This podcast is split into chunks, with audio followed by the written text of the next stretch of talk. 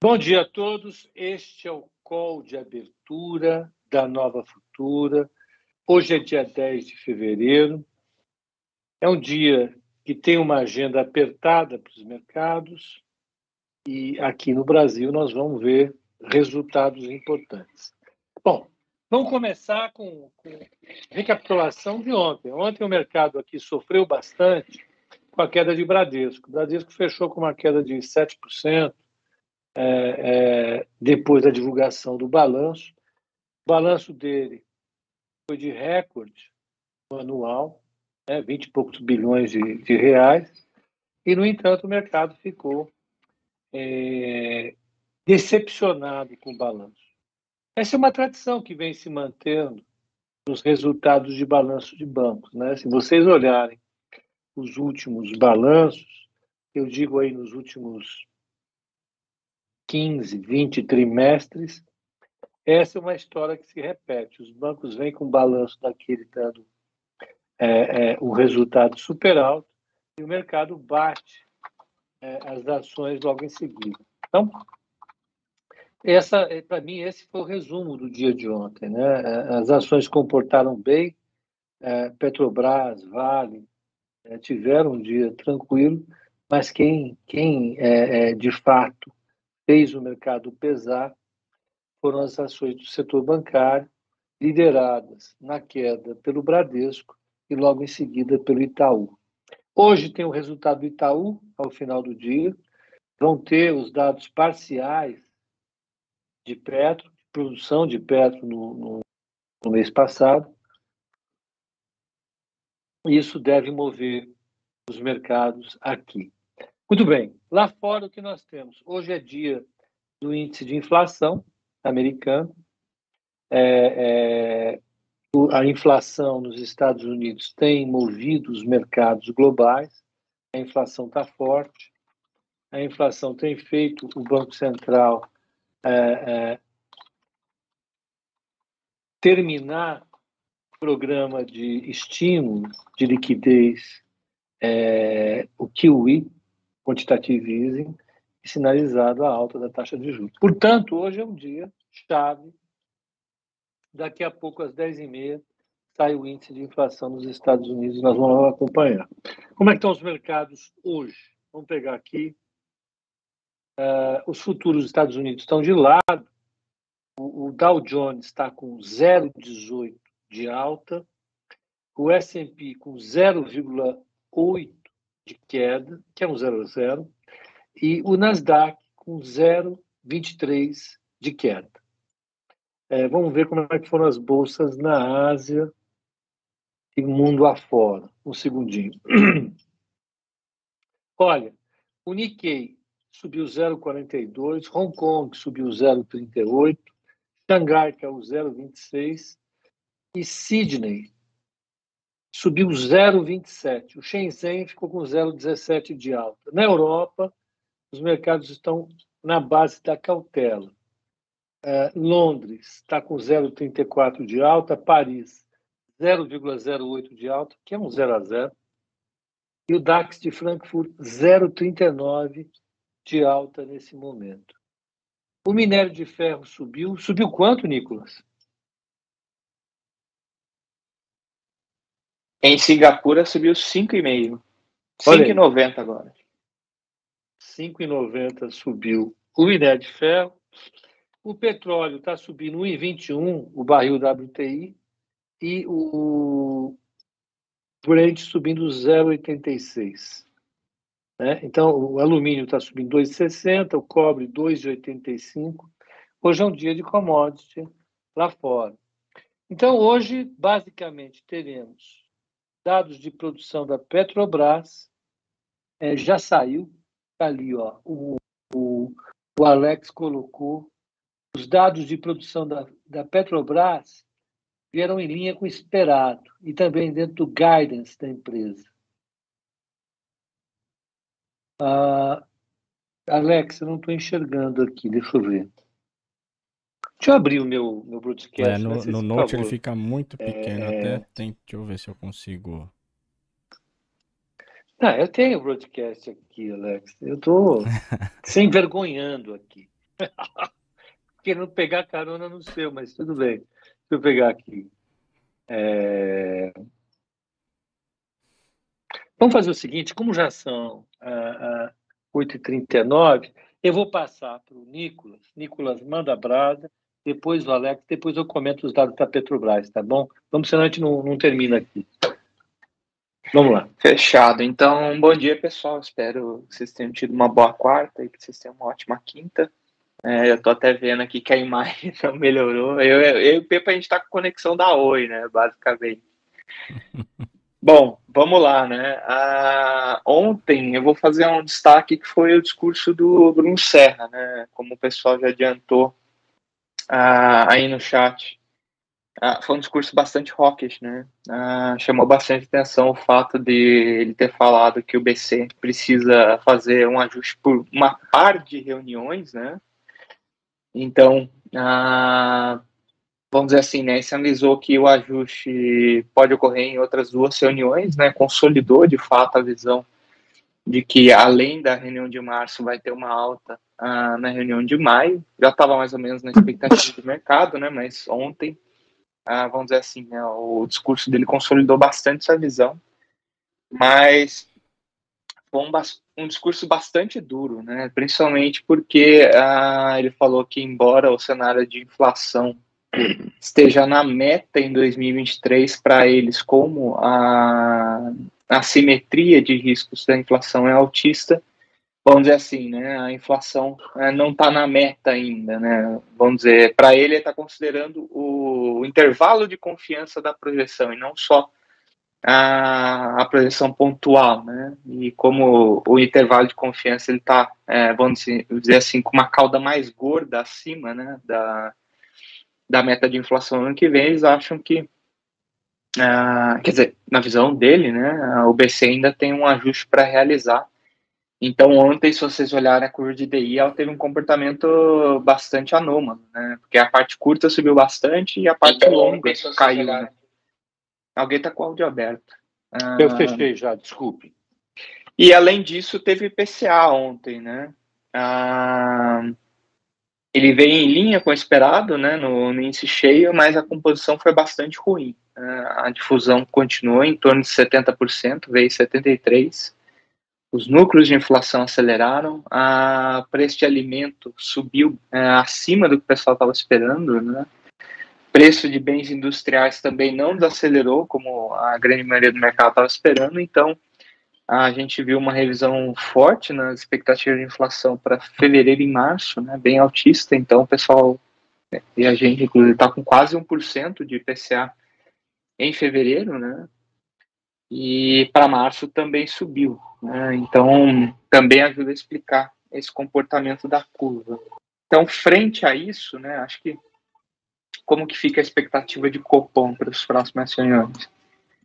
1% na reunião de março, isso já me parece já meio, vamos dizer assim, né, prego no caixão, acho que já está todo mundo nessa. E, na minha visão, ainda tem uma de 50 e acho que vem uma de 25, né? Mas para quem está com o cenário de que vem uma de 50 em maio, acho que ainda ainda está no jogo, né? De fato, a fala do Bruno Serra foi pesada ontem, mas é, não dá para descartar, né? Que eles parem uh, na reunião de maio. Então, a gente está com uma expectativa de Selic em 12,5 para o fim desse ano, né? Mas para quem está com 12,25, vamos dizer assim, ainda dá jogo. Né? Então, vamos lá, uma de 1%, uma de 0,50% e uma de 0,25%. É essa é a expectativa que a gente está, tá? É, a gente teve vendas no varejo também, ah, veio assim. Então, desculpa, é, termina então em 12,5, é isso? Exatamente. 12,5, boa, boa. E eu acho que foi um discurso bastante condizente em manter a Selic elevada ao resto do ano, né? Ah, BC vai manter esse discurso? Eu tenho sérias dúvidas, né? Esse BC já se mostrou que ele não, não é tão convicto, tão convicto quanto ele fala, né? Vamos lembrar da questão do Ford Guidance, por exemplo. Insistiram por três meses e de, depois desistiram. Falaram que a inflação é temporária e depois desistiram, né? Ou seja, dado que a conjuntura está é, jogando contra, ele acaba, vamos dizer assim, né, abrindo mão e acaba revendo os planos. E vamos pensar que a atividade está indo muito mal. Né? ah, embora as vendas varejo tenham vindo melhor que o esperado ontem, quando a gente olha os indicadores para janeiro e fevereiro, eles já estão bem, estão com uma cara meio feia, né? Então, provavelmente a gente já vai começar o ano com os indicadores indicando para baixo de novo. Então, dá para garantir que ele vai seguir a ferro e fogo, né? Isso que ele está prometendo. Pode ser que a desaceleração da atividade seja tão pesada que, de fato, o BC tenha que rever o curso da política monetária né, no segundo semestre do ano, principalmente. Né? Mas, por enquanto, é, 12,5 até o fim do ano. Tá? Ah, que mais? A gente teve no internacional, né, dados de China nessa madrugada, principalmente a parte de empréstimo bancário, surpreendeu as expectativas, né? Então, ah, todos esses estímulos, né, que o Banco Central começou a fazer no fim do ano passado começam a surtir efeito. Não dá para ser, vamos dizer assim, convicto, né, nessa visão, porque ah, como fevereiro é um mês de festividades, né? Então, o pessoal geralmente toma um pouco mais de empréstimo, os bancos tomam mais linhas no Banco Central uh, chinês para gerar liquidez, né, para passar esse feriado prolongado, então não dá para dizer que é um sinal de atividade, mas quando casa essa alta no, nos indicadores de empréstimo da China e essa alta forte que a gente está vendo de commodities, né, a minério de ferro subindo 5,9, mas assim, cobre também subiu bem ontem, né, a cobre subiu mais de 3%, hoje já está com 2% de alta, o, o, alumínio com mais de 2% de alta. Então, é, vamos dizer assim, essa combinação de dados monetários fortes na China mais commodities em alta é uma sinalização de que realmente vai haver uma retomada ah, significativa né, de atividade por lá. E se vier mesmo, né, ah, vai ser ótimo para a gente. Né, a nossa balança comercial é uns 80% né, China, então ah, vamos dizer assim, né, vai se criando um ambiente autista, né, na parte de commodities, porque a China parece que está realmente pisando no acelerador. E, mas eu acho que o grande destaque do dia, de fato, é o CPI, né, o CPI sai às 10h30, o pessoal está com umas expectativas meio altas, né, então tanto o núcleo quanto o índice cheio, o pessoal está com meio por cento ah, de alta em janeiro. Como é que você sabe que é alto? se você analisar isso aí, dá 6% de inflação.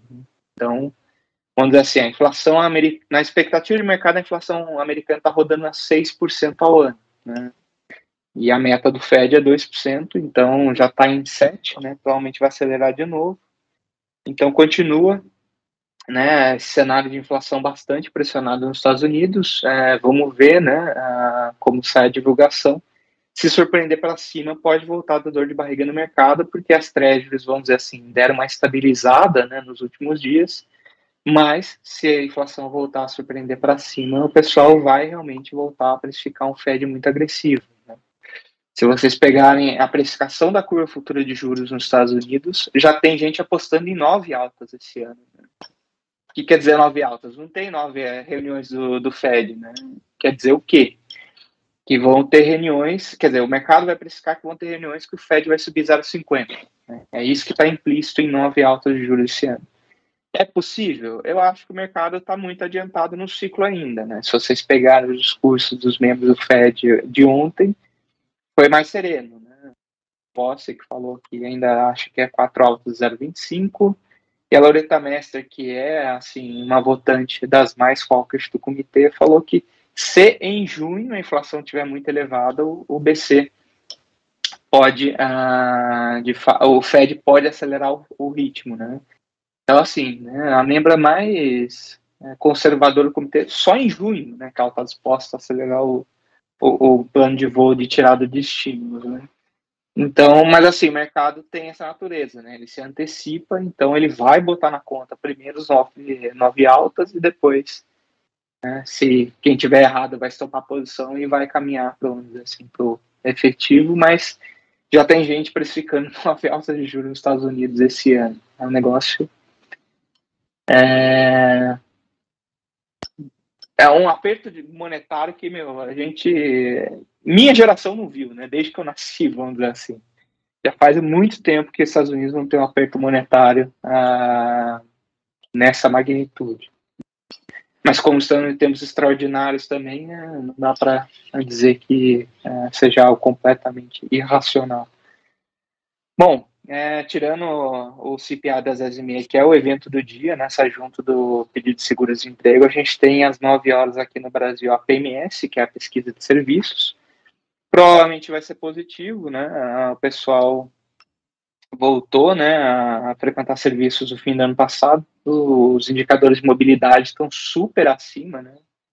um indicador né, daquilo que a gente chama anedótico, né? Quem foi para o shopping no fim do ano passado percebeu que estava bem cheio, né? Se o pessoal estava comprando ou não é outra história. Né?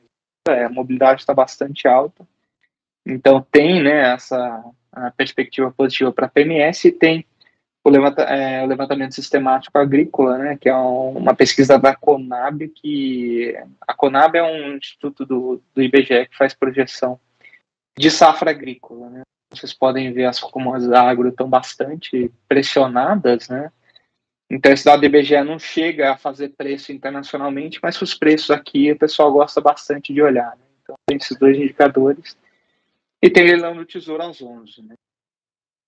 Então, acho que é isso. Acho que cobriu bastante o que tem para hoje. Né? Então, para quem ah, for operar ah, no day trade, às 9 horas tem esses dados de Brasil, que eu acho que tem um pouco menos ah, de reflexo, mas às 10h30 se preparem que esse é o evento do dia. Você pode adiantar quanto vai ser o ajuste do dólar ou não? Facilita para a gente. Se eu soubesse essa resposta, não, não estaríamos conversando aqui, eu estaria operando uma bancada. Tá bom, bom Alex, Alex, vamos lá, pessoal. Alex, vamos lá. Favor, é, bom dia a todos, bom dia Pepa, bom dia Nicolas.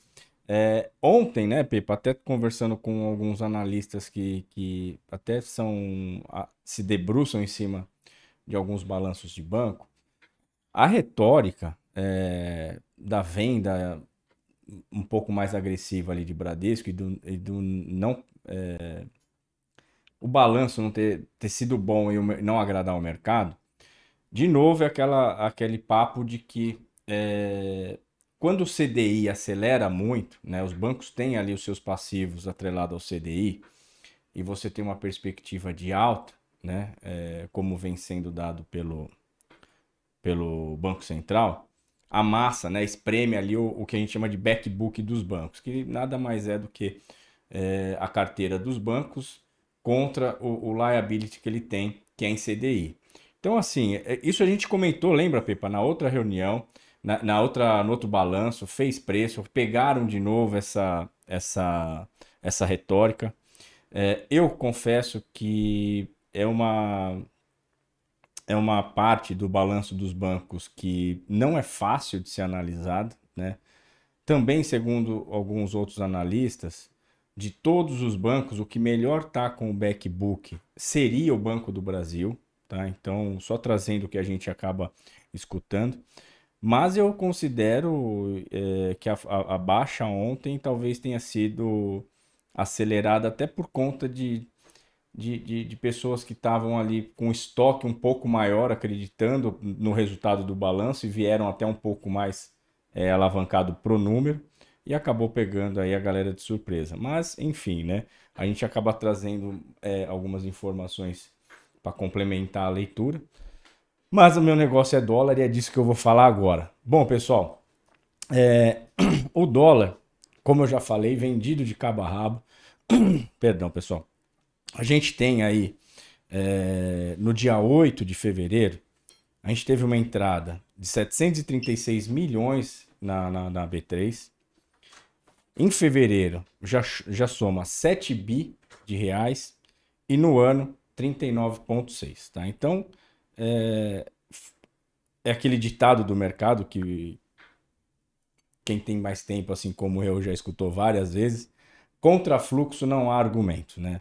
O mercado do dólar tem ainda sentido é, boa parte desse fluxo de, de, de, de estrangeiros, esse fluxo é, externo para B3, né? tanto para os equities como também para alguns títulos, e vem aí é, pegando stop cada vez que o mercado não consegue uma reação.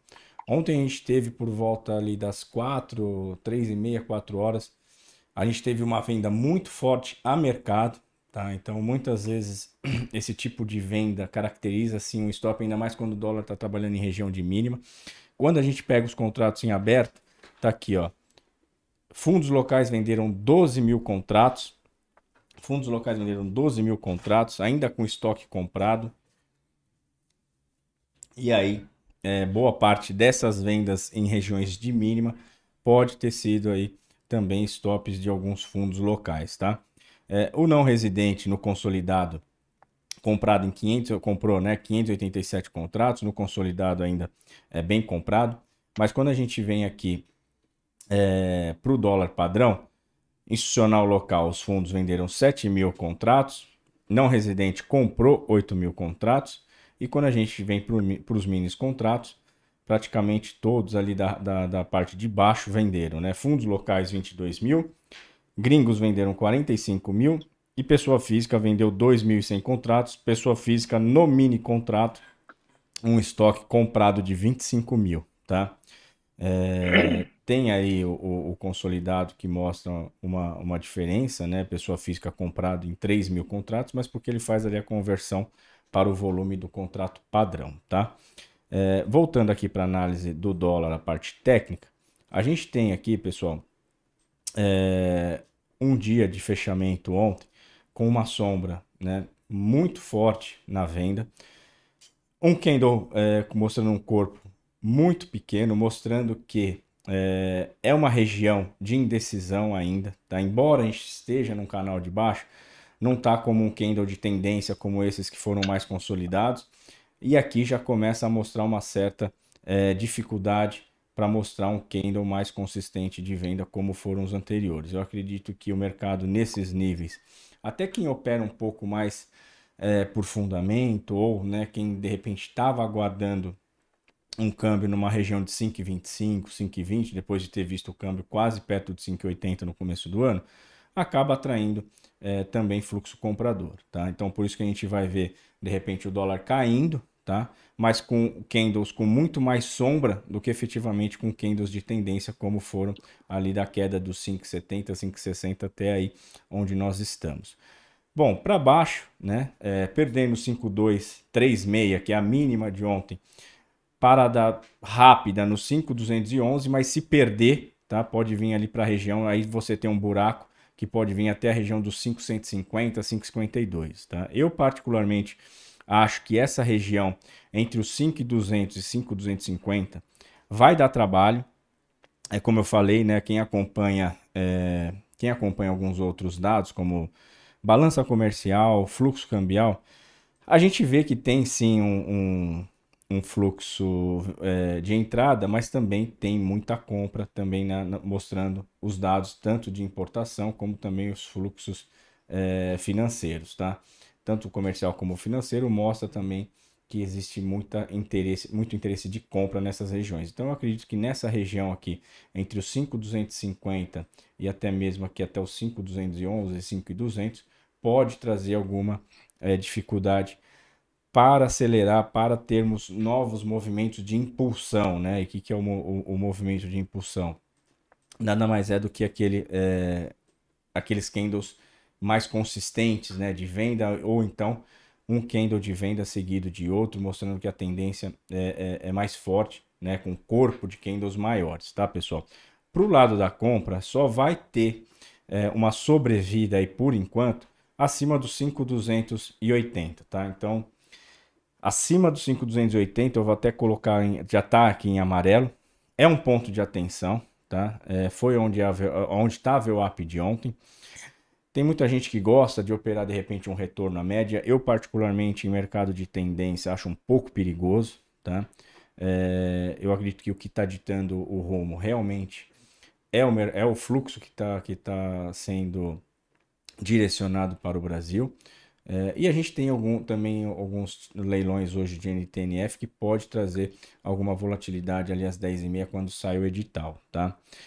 Superando esse 5,280, a gente tem alvo naquele famoso 5,315, 5,316, foi máxima de ontem.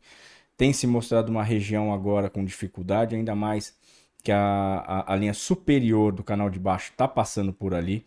Não vai ser fácil romper é, dali para cima, tá? A não ser que a gente tenha é, um fluxo comprador muito forte, superando ali é, o, as expectativas pós-Petax, tá? Por que pós-Petax, pessoal? Porque a gente percebe que você até tem um fluxo de compra na, na primeira parte da manhã, mas quando passa a Petax, a gente percebe que o mercado não desenvolve, não anda, aquela compra ela acaba sendo é, devolvida praticamente na parte da tarde, tá? Então, muita atenção no mercado após as 13 horas.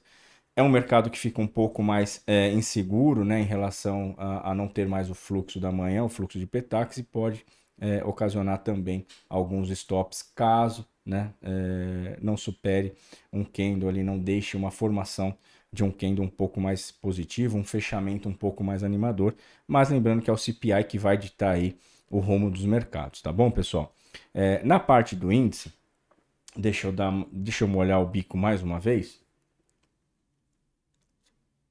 Na parte do índice, é, a gente tem um índice trabalhando é, lateral em áreas, é, em áreas de, de, de, de, topo, tá? Não pode perder essa linha acentuada, tem um, um, suporte forte ali na região dos 110 e 500, então a gente está falando aí de uma perda é, e de um, de um, respiro aí talvez de mil pontos, mas se levar os 110 e 500 aí a coisa começa a ficar um pouco mais complicada, tá?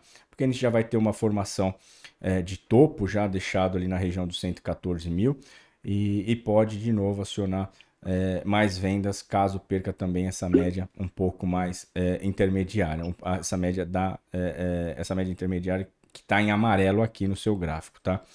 Então, dos contratos em aberto da parte do índice, a gente tem é, não residentes venderam 10 mil contratos ontem, tá?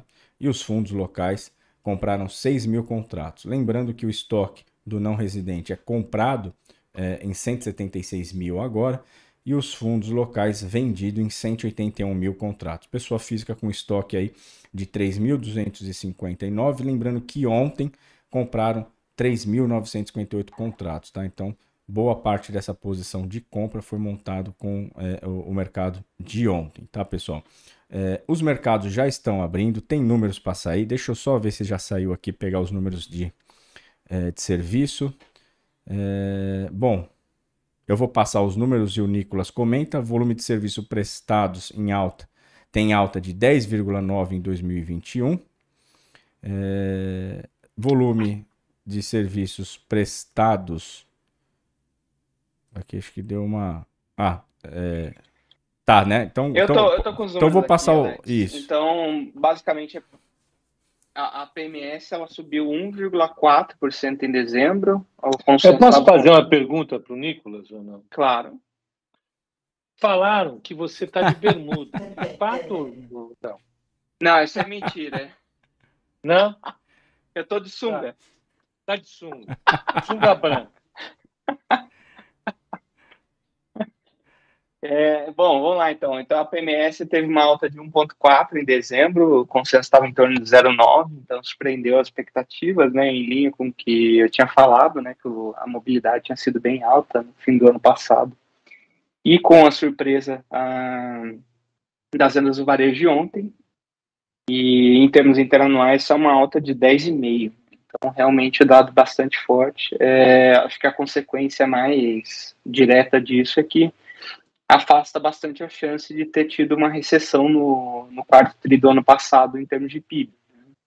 Ah, o PIB já tinha caído no segundo e terceiro tri, e com esse dado das vendas do varejo do ano passado e essa PMS, acho que fica bem mais difícil ter um PIB negativo no último tri do ano passado. Então, provavelmente eu vou revisar para cima o crescimento de PIB, né? Mas, vamos dizer assim, né? A energia é morta. O PIB do ano passado interessa bem menos do que o PIB desse ano, né? Mas acho que para a bolsa tem um efeito relevante, né? Acho que as ações de serviços estão apanhando muito, né? Elas estão num nível bastante pesado, né? Bastante castigado na bolsa. E querendo ou não, esse dado é, dá uma melhorada na perspectiva de curto prazo, pelo menos. Né? E veio bem melhor que o esperado e, e foi um dado forte, né? como eu acabei de falar. Então, acho que para quem tem algumas ações de consumo né, mais ligadas a serviço, pode ter um dia uh, razoavelmente positivo aí hoje. Bom, os mercados já abriram, índice futuro saindo a 112,700, 129 120 pontos aí de alta em relação ao ajuste. A abertura foi no 112,500. Dólar futuro trabalhando a 5,255, é, alta de 12 pontos também do ajuste, 12,7. É, e trabalho em queda, né, do, em relação ao fechamento, de 0,13. A abertura foi ali no 5,257,5 e agora saindo a 5,256, tá? E os DIs é, os mais os curtos caindo menos ali que aponta que aponta que o vértice intermediário, né? E os longos ainda também não abriram. Bom, acho que da minha parte é isso. Pepa, Nicolas. Olha, então é, é, a informação mais relevante do dia é a de que o Nicolas não está de bermuda, apesar do sol que deve estar fazendo lá na casa dele, tá? está com sol evidente aí. É, vamos ter inflação americana daqui a pouco. É, vamos ter os dados de produção da Petrobras foram extremamente positivos, segundo os analistas que já passaram os dados. Esses números devem produzir um resultado bastante positivo e confirmam as expectativas de um resultado forte da Petrobras no quarto trimestre. Os dados de, de, de minério de ferro da China indicam vale forte também. E, Alex, vou ser franco com você. É, é, é, é essa história de, de balanço de banco, a gente não tem muito como apurar, não, sabe? O que o Bradesco fez foi é, mudar é, a classificação da carteira de títulos dele é, e a posição de inadimplentes. Isso prejudicou o balanço. Mas eu acho que o mercado foi com muita sede ao pote. Derrubar é 8,5% o, o, o maior banco brasileiro, quando ele teve recorde de resultado, é uma coisa meio fora de cabimento. Vamos ver se o mercado rige hoje. Né? É, hoje tem resultado de Itaú. O Santander já tinha apanhado bastante e, curiosamente, o mercado gostar mais do balanço do Banco do Brasil que do, do Bradesco, do Santander e do Itaú, mostra que tem alguns fios desencapados por aí que em algum momento a gente vai ter que consertar. Bom, é isso, gente. Eu acho que o pregão hoje vai, vai ter um, uma volta legal. É, é, ontem já foi pregão meio de lado, mas hoje vai ser um pouco mais animado. Da minha parte é isso. Bom dia para todos. Bom, pessoal, da minha parte também é isso. Queria desejar a todos uma ótima quinta-feira, ótimos trades e nos vemos amanhã. Valeu, pessoal. Até. Ótima quinta-feira, ótimos trades, excelentes trades aí para vocês. E a gente se vê amanhã para mais um call de abertura. Deixe seu like, compartilhe esse vídeo, se inscreva no canal e ative o sininho para receber as notificações. Valeu, pessoal. Até amanhã. Bom dia a todos. Aos que estão nos aguardando, obrigado por esperar. E aos que estão chegando, obrigado. sejam bem-vindos. Se... Não, obrigado por aguardar, né? Não, os que estão chegando, bem-vindos. É, obriga... é bem-vindos. E os que estavam aguardando, obrigado. Exato, exato. Matheus trocou tudo hoje. Troquei. Tomei, segundo o Pepa, a gente estava conversando hoje de manhã sobre na verdade, sobre quase nada, né? A gente só tava lá colocando minério de ferro. É, só colocando lá o preço do minério de ferro, galera brincando lá no grupo. Aí falaram que eu bebi água da represa, né? Mas enfim, é, começando aí, hoje é um dia bem importante, né? É, o pessoal já deve ter comentado com vocês é, que hoje saiu o CPI lá nos Estados Unidos. O, os futuros lá, Estados, lá as bolsas americanas estão caindo, né? E a gente vai ver isso ao longo do call com mais cuidado e também olhar todos o, tudo que tem aí na agenda corporativa. Não é, Bruna? É isso aí. Bom dia, pessoal. 10 de fevereiro já. Caramba, hein? Passa é... rápido, né? Já. o Vinícius. Não, e o Vinícius falou que tem boatos que a vista aqui do escritório é um adesivo, tá? É um adesivo, vai é um cair. Adesivo. É, não, é uma. Vamos fazer que nem o, é. aquele embargador lá que, que eu mandei pro Matheus, que. Que caiu a estante a de estante livros de dele caiu. Na verdade, não era uma estante, era uma, era uma placa. Era a placa. Bom, enfim, aqui por enquanto é real, até onde a gente sabe, né, Matheus? É, até onde, até onde eu sei. Nesse, nesse universo. É, não é no metaverso, né? Bom, enfim, pessoal, muito bom dia. Vamos então falar um pouquinho agora do noticiário corporativo, né? O que a gente tem de destaque para as empresas. Mais tarde tem resultado também de Itaú, é, que ontem acabou caindo junto com o Bradesco, né? Depois do resultado. E, bom, o Matheus vai trazer um pouquinho do cenário corporativo, depois eu volto para ver como está o mercado agora e depois também é, vamos respondendo algumas dúvidas aí no chat, tá bom? Então, bora lá, Matheus. Vamos lá. Hoje nós temos notícias importantes, tá? Uma agenda um pouquinho cheia, tá bom? Tá, eu vou, vou, vou, vou compartilhar. Eu não tô, eu não tô no Skype. Então, é... É, precisa... Só um minuto aqui, que a gente precisa fazer aqui a, a chamada aqui, né? Só para compartilhar com vocês. Então vamos lá, nova futura. E hoje a agenda ela é bem recheada, né? Tem bastante dados, tá? Tem, vai sair balanço, vai sair prévias, sairão prévias operacionais, sairão vários dados importantes, né? Ontem, após o pregão, saiu o balanço de Suzano. Ontem teve recuperação judicial da Oi, mas isso já a gente falou no call de fechamento ontem. Não, né? Venda dos ativos. É, venda dos ativos para continuar com a recuperação judicial, né? que na verdade é o continuação do processo que ela precisa passar. Sim. É, tem dados de Eletrobras e muito mais. Então eu vou compartilhar aqui com vocês. Desativa o microfone Tudo desativado aqui. Agora vai. Passa para cima. E vamos lá. Petrobras. Começando por Petrobras, né? Falando um pouquinho sobre o é, o petróleo, o petróleo hoje está subindo, tá? Ontem foi divulgado o, os dados né, de, de produção de petróleo nos Estados Unidos, teve uma queda considerável e hoje petróleo aí se recuperando, tá? Vamos olhar aqui como está o Brent.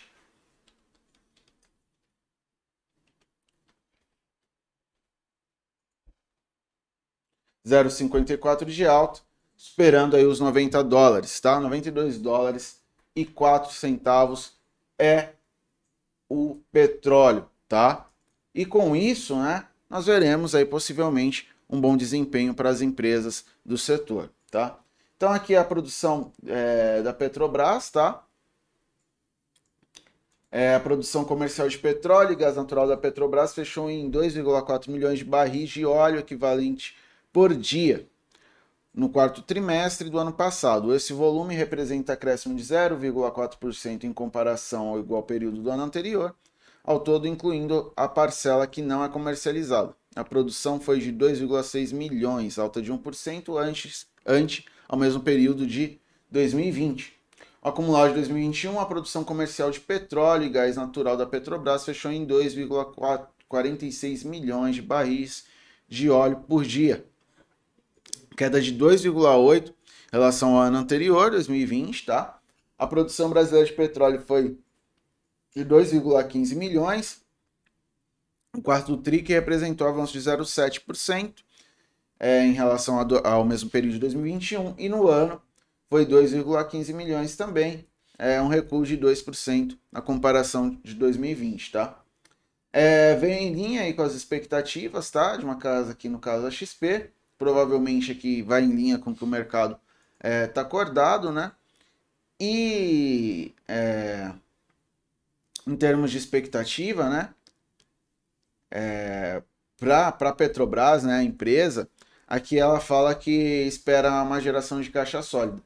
E quando a gente olha essa produção um pouco menor, a gente olha que a Petrobras ela vem vendendo vários campos, né? Ela vem vendendo vários ativos. Então essa venda de ativos, diminuição de capex, gera aumento de caixa, tá bom? Eu tinha colocado aqui outro dia, só para trazer novamente aqui o conceito, é importante vocês saberem. Não é só porque, ah, porque é o slide, blá blá blá, não, não tem nada a ver com isso, é porque é importante mesmo, tá? Cadê aqui o conceito? Continha, tá vendo, ó? Você tem aqui o fluxo de caixa, tá vendo? Isso aqui é o fluxo de caixa. Então você tem é o CAPEX, dividendos, juros pagos recebidos, imposto de renda e contribuição social, são é, variáveis negativas do fluxo de caixa livre. Então, se você tem é, redução de capex, então você tem aumento no fluxo de caixa. E quando você vende ativos, ou seja, você está vendendo é, investimento, coisa que você demanda investimento, você aumenta o fluxo de caixa, tá? Então é isso que está dentro aí das expectativas do balanço da Petrobras quando a gente fala de caixa. Então você olha as notícias que vêm ocorrendo, o que está acontecendo e com base nisso você consegue entender como vai ser o funcionamento da, da companhia e os seus possíveis resultados, tá? Então essa é a ideia de trazer as notícias para vocês e com elas explicar os conceitos, tá? Você tem uma, uma visão mais nítida do que está ocorrendo, tá bom? Agora, Suzano. Suzano registrou um lucro líquido de 2,313 é, bi de reais no quarto trimestre de 2021, queda de 61% em relação ao mesmo período do ano anterior, número 47,32% acima das prévias do broadcast. Então, apesar da queda, o mercado estava esperando um resultado interessante, tá? E esse resultado veio acima do que era esperado. No ano, a companhia conseguiu reverter o prejuízo de 10, é, praticamente 11 bi, e ter um lucro de 8,636 bi, tá? O EBITDA foi de 6, é, de 6,355 bi no quarto trimestre, alta de 60%. Tá? é, e 23 bi no ano, aumento de 57% em relação aí ao ano anterior, tá bom? As vendas de celulose é, foram bem foram altas, tá? Subiram em relação ao quarto trimestre, comparação ano a ano, né? Quarto trimestre de 2021 com quarto trimestre de 2020. É, foi uma venda de 2,722 milhões de toneladas aí de, de celulose e o guidance para 2022 no que diz respeito a investimentos são de 13, praticamente aí 14 bilhões, tá? É... Segundo aqui o Bradesco, é uma casa importante, ela fala que os resultados foram acima do esperado e também foram acima do esperado das expectativas do broadcast. Depois lá no grupo do Telegram, inclusive posso colocar as expectativas da Bloomberg, tá? Em relação a Suzano. E isso é, é um resultado bom, tá? É positivo. Ontem os papéis de Clabin também vieram acima do esperado, tá? Foi um bom resultado, principalmente no que a gente diz aqui é, em respeito ao EBIT, o e as projeções futuras, tá? É... Então, algo bem positivo para as empresas do setor aí que tem na nossa bolsa, tá? A Oi, que a gente estava acompanhando ontem, né?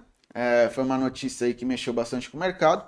Após a decisão final do CAD de aprovar a venda de suas redes móveis para TIM, Vivo e Claro, a Oi afirmou em comunicado que a alienação constitui uma importante etapa do seu processo de recuperação judicial e que vai gerar recursos necessários para a execução do novo plano estratégico. Pela venda, a companhia vai receber 16 bilhões e meio de reais. A empresa corre agora para acertar os pontos finais. O encerramento da recuperação judicial da Oi estabelecido pelo juízo é dia 31 de março. A TIM também soltou nota considerando positivo o desfecho do caso e disse que a decisão preserva o interesse do negócio da sociedade, o que indica que permaneceu atraente apesar das condições do CAD. Essas condições, o que a gente estava discutindo lá outro dia, os remédios, né? Ou seja, é, medi é, medidas para mitigar os possíveis riscos né, de, de concentração de mercado, e a Telefônica também manifestou, se manifestou dizendo que a transação continuou sendo viável para a companhia. Então, todo mundo feliz, né? Todo mundo aqui, claro, Tim, claro, Tim, Vivo e Oi, né? Todo mundo contente com a resolução, mas quando a gente olha para o médio prazo, principalmente da TIM, da, perdão, da Oi, nós ainda podemos ver um cenário de certa volatilidade dado que a, situação da empresa ainda é bem sensível, tá? É, Eletrobras. Eletrobras, Otto daqui a pouco chega aí que ele gosta de Eletrobras, informou que foi assinado um contrato de prestação de serviços que permitir, permitirá a retomada das obras da usina nuclear de Angra 3. A assinatura ocorreu no âmbito do Plano de Aceleração do caminho crítico entre a eletronuclear subsidiária da companhia e o consórcio formado por Ferreira Guedes, Matricial e Aditran. Né? É, aqui, basicamente, o que a gente olha, né? o que a gente vê nessa situação é a Eletrobras podendo explorar mais uma mais uma de suas frontes, né? Então, se ela assinou aqui a prestação de serviço, podendo retomar isso, então mais uma fonte de receita aí para a Eletrobras. A Embraer firmou aditivos a contratos firmados com a Força Aérea, reduzindo de 28 para 22 o número total de aeronaves, aeronaves KC-390 Millennium a serem entregues. A decisão ocorreu após intensa tratativa entre as partes.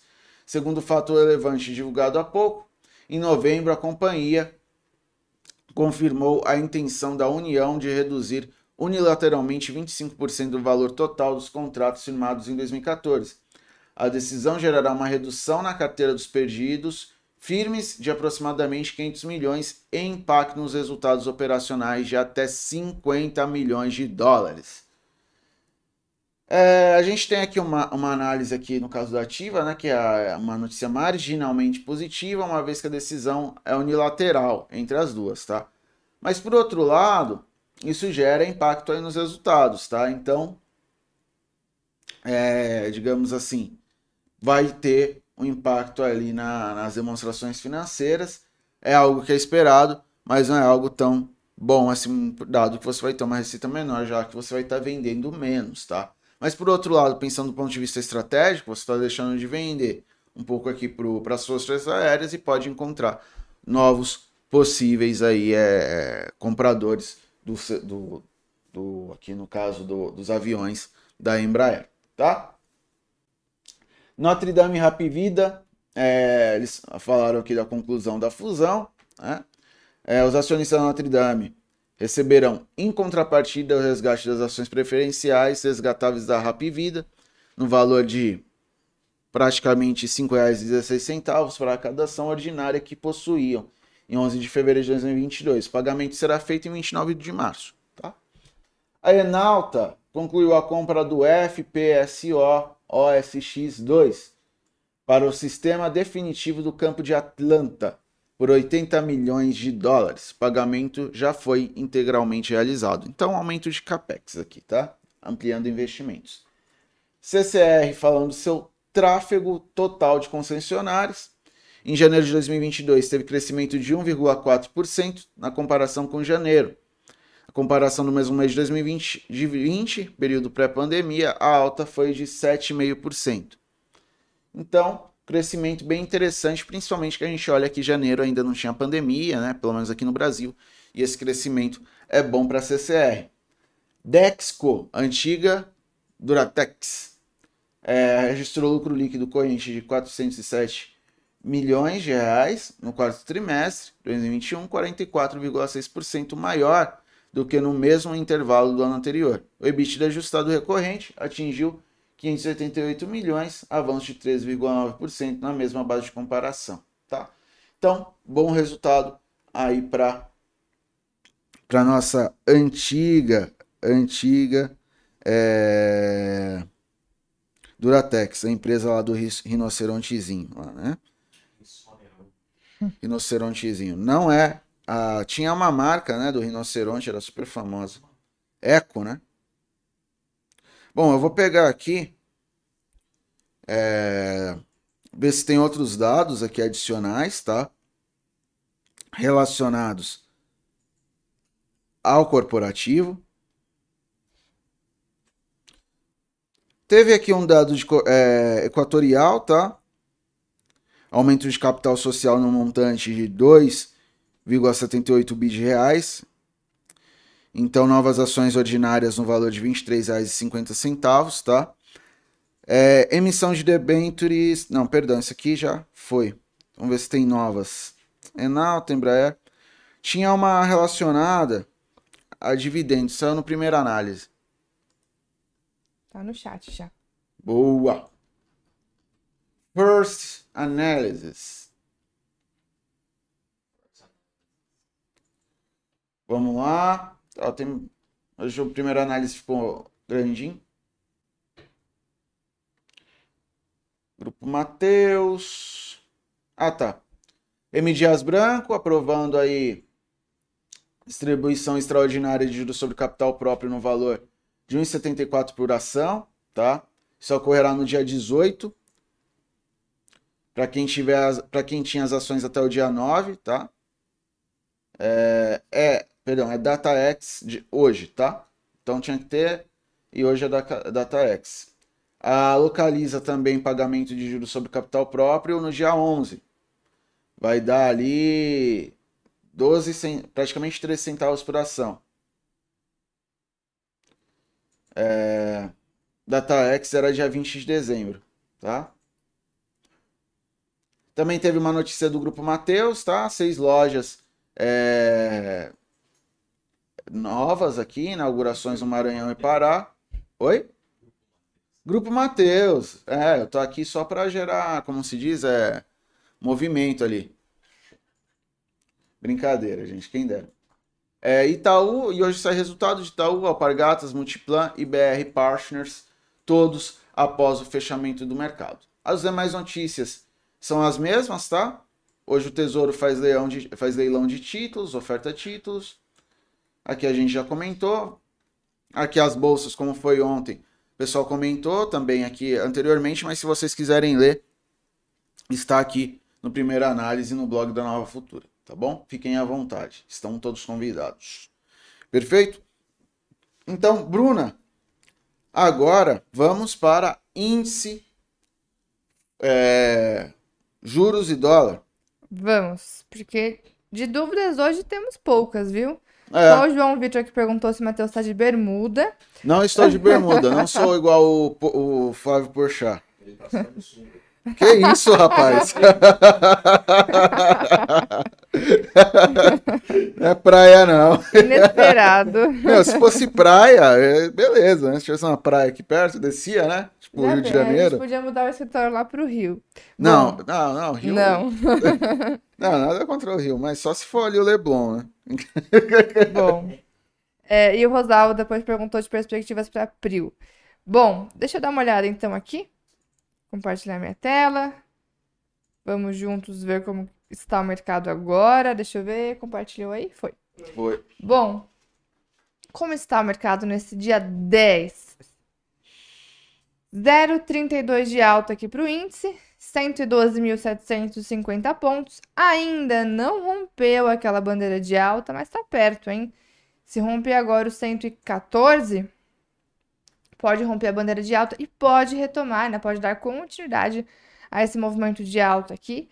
É, o 116 mil pontos, 116 não, 117 mil seria o próximo alvo para o índice, tá? Então, Hoje, leve alta, dentro da bandeira ainda, rompendo 114, pode voltar para 117. Ponto de suporte imediato aqui é o 110. Dólar. Dólar em tendência de baixa, né? O dólar que perdeu um suporte importante em 5,285. Agora está em 5,261. Porém, hoje está no 0 a 0 aqui o dólar. 0,02 de alta. Sem muitas novidades aqui. Um próximo alvo, né, um próximo ponto de suporte importante para o dólar é os 5.100 pontos. Vamos ver se ele ganha força para buscar essa região. E os DIs, vamos ver, a ponta mais longa aqui sobe hoje, está em 11,23, com uma alta de 4 pontinhos. Uh, vamos pegar o DI 25, também subindo, está em 11,22, é uma alta de 3 pontos. Eu dei mais curto aqui, 23 também sobe, está em 12,28. É uma alta de 3 pontinhos também, tá?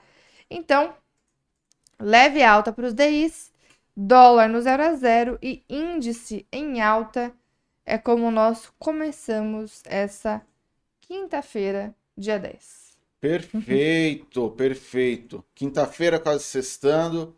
E tem dado importante, hein? O pessoal comentou que sair, né? Provavelmente aqui os Pepa, Borsó e Alex. Mas foi agora que chegou. Agora não, né? Faz pouco tempo que chegou. que foi o crescimento do setor de serviços em dezembro, tá? Dado veio muito bom, turma. Vou mostrar aqui para vocês. Matheus, você está animado assim? A economia vai bombar? Não, não estou falando isso, né? As perspectivas não são tão positivas, mas é um dado bem interessante. E por quê? Porque o setor de serviços acaba ajudando aí empresas do índice de consumo, tá? E esse comentário do Alexandre Almeida, Almeida que hoje o varejo vai bombar, está relacionado a isso. Olha só, o crescimento do setor de serviços em dezembro foi de 1,4% contra a expectativa de 0,9%. Isso em 12 meses a 10,4% contra a expectativa de 9,1%. Tá? Então, dado bem interessante, ainda mais ontem que nós tivemos vendas no varejo, também com desempenho melhor que o esperado, tá? Foi uma queda, mas foi queda menos abrupta em relação às expectativas aqui do, dos analistas, tá? Dos economistas. Então, dado positivo saindo hoje, mas sempre olhando para isso aqui, ó. Mostrar para você. Rates. Aqui, ó. O que, que é isso? Rendimento da Treasury. Deu uma arrefecida para hoje, mas ainda está um nível bem elevado. Ó. Olha isso. Não é fácil não, gente. Isso aqui não é brincadeira. Ó. Tá alto.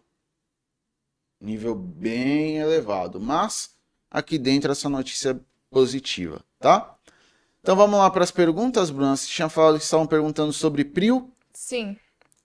É, foi a primeira pergunta para a gente aqui. Deixa eu ver. O Rosalvo. Bom dia, Bruno e Matheus. Poderiam falar sobre perspectivas de PRIO para o curto prazo? Uh, acho que foi. Depois, só o Rogério perguntou se o Bradesco ficou barato. Foram as duas perguntas que tivemos por enquanto. Tá. Quer falar um pouquinho sobre PRIO? Depois eu falo do gráfico? Tá, perfeito. Olha, PRIO. PRIO é o seguinte, tá? Eu vou colocar aqui de novo. Compartilha. A Prio, como é de curto prazo, eu acho que fundamento é uma coisa que é dado, tá? Como assim é dado? Porque no curto prazo o fundamento praticamente não vai mudar, tá? É, o que, que, nós temos principalmente olhando para o macro, tá? Então vamos olhar aqui o, o, o Brent. Por que você está olhando o Brent? Porque é o petróleo, filho. Por que você coloca esse gráfico? Porque é bacana porque ajuda a explicar as coisas. Como o mundo funciona. Vou colocar aqui Prio. Pode jogar. PetroRio. Tá essa risca aqui porque o petróleo já está negociando em Prio não, tá? Então vou colocar num período não de 15 minutos, mas de um mês.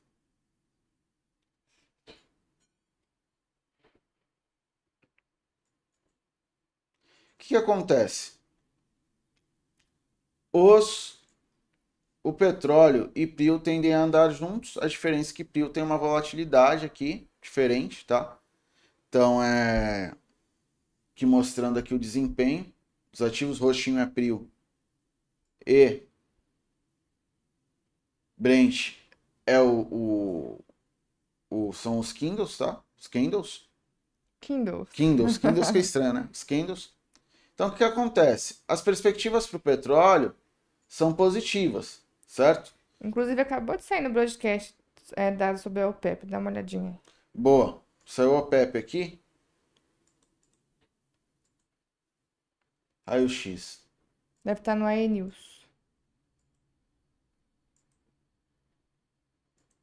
Previsão de crescimento. Alta de oferta de. Previsão de alta da oferta. Então, o que, que acontece? Aqui é até interessante para a gente olhar para continuar essa discussão. Eles olham aqui a OPEP, né, que é a organização dos maiores produtores de, pet... produtores de petróleo, né, exportadores, né? Que a Organização dos Países Exportadores de Petróleo são aqueles grandes produtores, tá? Então, mantiver a produção, a perspectiva de, de aumento da oferta de petróleo entre os países que estão fora desse grupo, em 13 milhões de barris por dia, segundo o relatório deles, tá? E esses países devem contribuir são é, Estados Unidos, Rússia, Brasil, Canadá, Cazaquistão, Noruega e Guiana. É, mas para o PEP, que aí são grandes é, exportadores, né? Então aí a gente tem países ali do Oriente Médio, né? Grandes exportadores ali, e eles estão com uma perspectiva de redução para o acréscimo da oferta. É... Colocaram aqui em 2021, né? Mas é uma redução de expectativa em relação ao acréscimo, ou seja, aumento de oferta, tá? Então o que acontece? Por mais que tenha aumento da oferta desses países e também no relatório eles esperam crescimento do PIB global, então você tem a demanda acompanhando de certa forma a, essa oferta e parte dessa da oferta total ainda vai estar restringida. Então a perspectiva para o petróleo é, pelo menos de curto prazo, continuar subindo. No longo, no longo, aí a gente olha essa questão aqui, redução de crédito que enfraquece a demanda doméstica, tá? Então o que que isso, o que que, o que, que isso significa, tá? É, são a, é a política monetária mais restritiva. Com a política monetária mais restritiva, você vai ter menos concessão a crédito. Com menos concessão a crédito, você tem menos demanda, tá? Então, é, esse aqui é o risco que a OPEP coloca. Então, no longo prazo, isso pode afetar um pouco a, de, a demanda, né? E, dado esses aumentos de oferta de alguns países, o petróleo dá uma recuada. Mas, no curto prazo, a gente olha a sustentação do petróleo. Não que tenha uma alta, de novo, muito grande, mas se sustentar em níveis elevados, tá? Lembrando que o petróleo também está ali no seu no seu máximo, né? Então, acho que esses são os dados mais importantes aqui relacionados ao petróleo que a OPEP trouxe. E por que a gente olha isso em relação a abril? Porque ela produz petróleo, né? É, produz e, e, e vende é, petróleo. Então, é isso que a gente é, explora, né?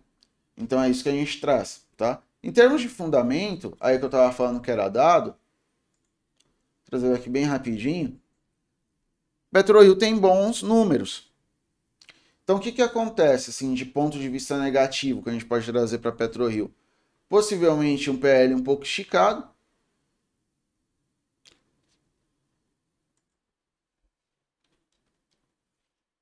PL, Enterprise Value EBITDA, que também é importante, né?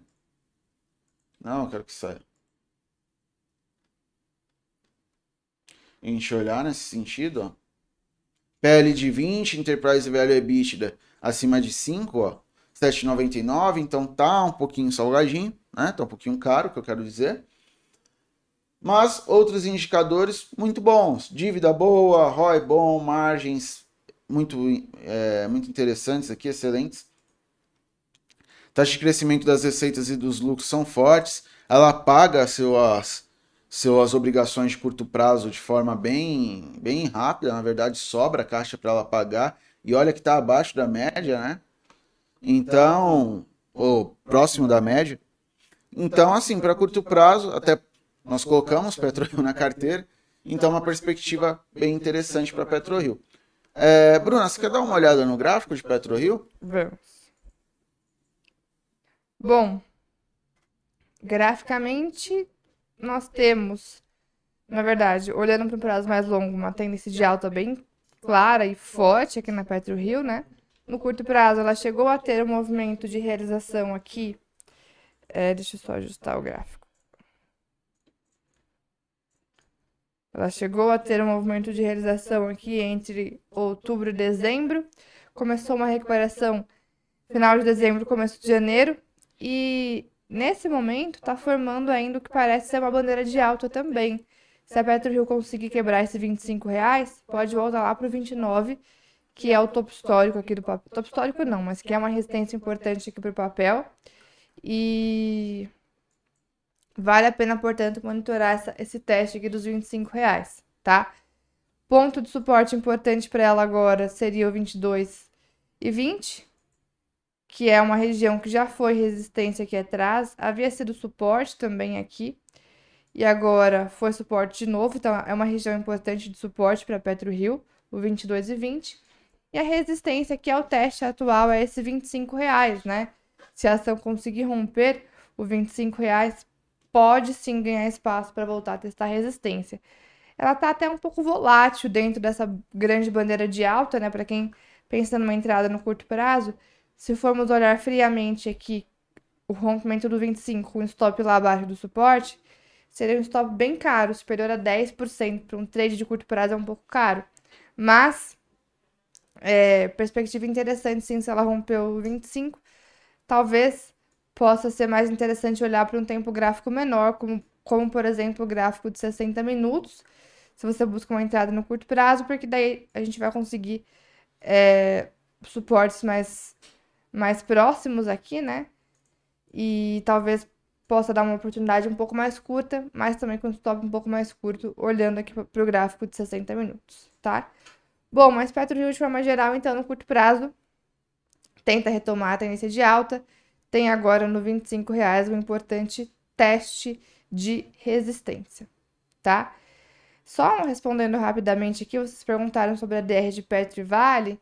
Petro está subindo, 0,97 e vale 1,31 de alta também é, nesta manhã. Então, a 10 de Petro vale em alta agora cedo, tá bom? Tem mais alguma coisa que você tenha visto, Matheus? Ou já podemos ir para os leilões? Não, só comentando aqui de Bradesco, tá? Que perguntaram. É verdade. É, é, rapidinho. É... Pegar aqui o PL. Dentro de, desse período. Oi? Ah. Anúncio chato. Era Nova Futura. Boa. Então o que, que acontece? É, nós tivemos uma queda bem forte dos bancos recentemente. Depois teve uma valorização ali no mês passado, né? Essa entrada de, de esse fluxo de capital estrangeiro, dinheiro do, do, do gringo, né? contribuindo para as altas, e agora realizando com balanço, né? Com algumas questões ali aqui, um, levemente aquém do esperado é, para o mercado e recuando bastante. Mas a gente olha num período é, todo, né? Ainda a gente ainda está com PL abaixo ali da média, que é para Bradesco, tá com PL ainda que é razoavelmente atrativo, tá abaixo de 10, mas ó, subindo, tá? dado essa última alta que nós tivemos. Então, uma, a queda de ontem é uma oportunidade? É, porque no médio e longo prazo o Bradesco continua sendo uma empresa bem interessante. Mas é que houve uma, uma, uma valorização grande, levando em consideração o mês passado, o, o ativo subiu 18,69%, mais ou menos, 18,70%, quase 19%. Então deu uma encarecida, mas agora realmente pode ser uma oportunidade de entrada, né? É, vamos olhar aqui, ó, Enterprise Value EBITDA, EBIT no caso, porque não tem EBITDA no caso da, dos bancos, mas tem o EBIT, que é o lucro operacional. É, também, ó, um valor aqui interessante em termos de valuation, tá? Indicador de valuation. A gente compara aqui, vou colocar Itaú, que também teve uma alta bem interessante.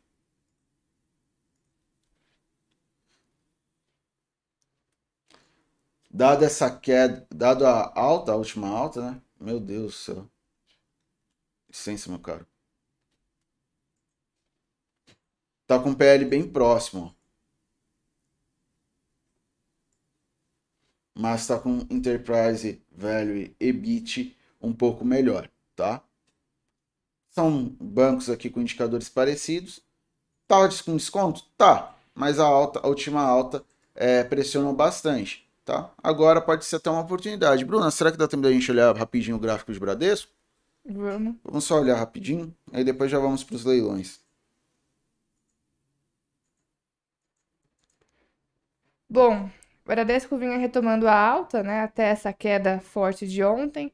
Havia também encontrado uma resistência no 23,15, né, até uma região que nós havíamos comentado algumas vezes é, sobre essa resistência, para quem tinha pego a compra aqui na recuperação de Bradesco. Agora, com essa forte queda de ontem, a gente tem justamente nesse 20 reais e 65 um primeiro suporte para Bradesco. Vale acompanhar o dia de hoje, ver se ele vai conseguir se segurar por aí, tá? Por hora, queda forte, né? Não dá para pegar essa faca caindo, não deixou ainda o sinal de reversão. Vamos monitorando os testes de suporte e eventuais padrões aí possam indicar alguma nova entrada, seja para pegar alguma venda até o suporte, seja esperando alguma reversão para voltar a comprar o papel, tá? Então, uma realização forte, teste de suporte, vale acompanhar no dia de hoje esse 20 e 65 aqui para Bradesco. Bom, bora então. Faltando dois minutinhos aí para abertura. Por enquanto, Oi está sendo destaque no leilão. Aliás, Oi ontem, com esse julgamento do CAD, teve um dia de muita volatilidade, muita volatilidade. O papel chegou a cair 25%, o IBR3, depois passou a subir 11%, no fim, fechou com queda de 2,88. Então, haja coração para quem estava acompanhando e operando o Oi ontem. É, até comentei, né, que na verdade essa, esse julgamento deveria ter ocorrido depois do Bragão, porque trouxe muita volatilidade aqui, né? E Verdade. hoje a ação está ali entre os destaques de alta, por enquanto, subindo 3,96% aqui no leilão. Temos também como destaque positivo o Banco ABC, subindo 2,78%, Localiza 2%, Braskem 1,5%. E olha, Bradesco Ordinário já aparece aqui também entre os destaques, como a recuperação, subindo 1,39%. O preferencial está com alta perto de 1%. Petro também aparece com alta perto de 1%, Petro Rio 1,14%, CSN 1,10%. São alguns dos destaques positivos. Na outra ponta, quem está caindo mais forte hoje é M Dias, 4,34%, Mills, 1,85%, depois Itaú, está dando continuidade à queda de ontem, acabou indo junto com o Bradesco, caiu menos, mas hoje ainda está com queda de 1,18%. Equatorial caindo 1%, Embraer 0,85%, Intermédica 0,84%, são alguns dos destaques de queda, mas de forma geral, poucas quedas no pregão de hoje, hein? São essas, essas ações aqui que estão caindo. A maioria realmente tem um pregão positivo, tá? Uma, um leilão pelo menos positivo, né? Vamos ver, da, ver os, da, os da carteira, Matheus?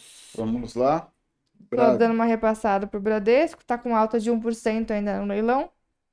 BTG. BTG 0,51 de alta. Gerdau. 0,52 de alta. JBS 0 a 0. Uh, J... JHSF 0,17 de alta. Você tá muito devagar, Matheus. Localiza. Ela localiza. Tá, hoje já tá empolgada. 2% de alta localiza, hein? Tá bem hoje. Prio de novo. Prio.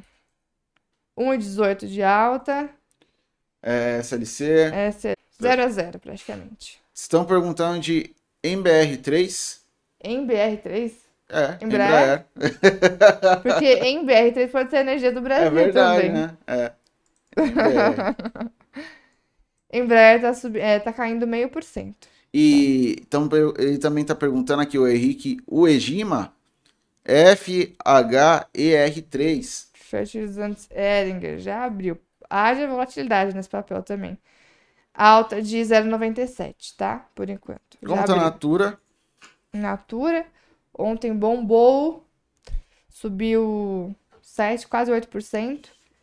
É, agora tá com uma alta de 0,08. É quase um 0 a 0. Natura que realmente segurou nessa região dos 20. Vem testar agora a resistência em 24,30. 0 a 0 hoje, tá? 0,08 de alto, por enquanto. Mais então, alguma? Não. Perguntaram de Itaú também, né? Itaú. Ah, Diminuiu a queda, tá com 0,61 de queda agora. Certo? Certo. Então, da, da minha parte, pessoal, é ótima quinta-feira a todos, bons negócios. Hoje um pregão aí parece que é animadinho, tá? Fiquem atentos às 10 e meia. E meia, principalmente para quem opera day trade, opera índice, opera dólar. Fiquem atentos ao, ao dado de inflação dos Estados Unidos. Tá certo? é, continue nos acompanhando, né? Nas nossa, na nossa programação no YouTube, acompanhe nosso Instagram, nosso Telegram, é, Twitter. Twitter também. A gente vai, vamos postar algumas coisas ali. E né, a, a, já está rolando, né? Sala ao vivo com Alan, Nick Ross, 16h30, 4h30 da tarde, Bruna Sene, e às 6h30, possivelmente, o Pepa. Ou eu. Veremos, tá bom? É, o Henrique, é, para analisar agora não dá mais tempo porque tá fechando o call, tá? É, eu vou eu vou lembrar disso, vou até tirar uma foto disso aqui.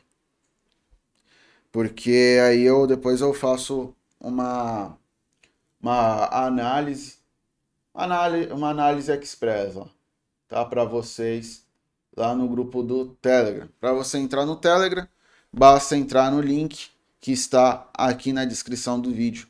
Tem aqui, você vai para baixo, entre no, no, nosso grupo de Telegram e você estará lá, tá? Mesma, co mesma coisa é para o Enzo. Talvez eu não analise as três, tá pedindo Enalta também, porque eu tenho outras coisas para fazer ao longo do dia. Mas pelo menos uma da, da, das três aqui eu faço uma, uma análise, tá bom? Perfeito.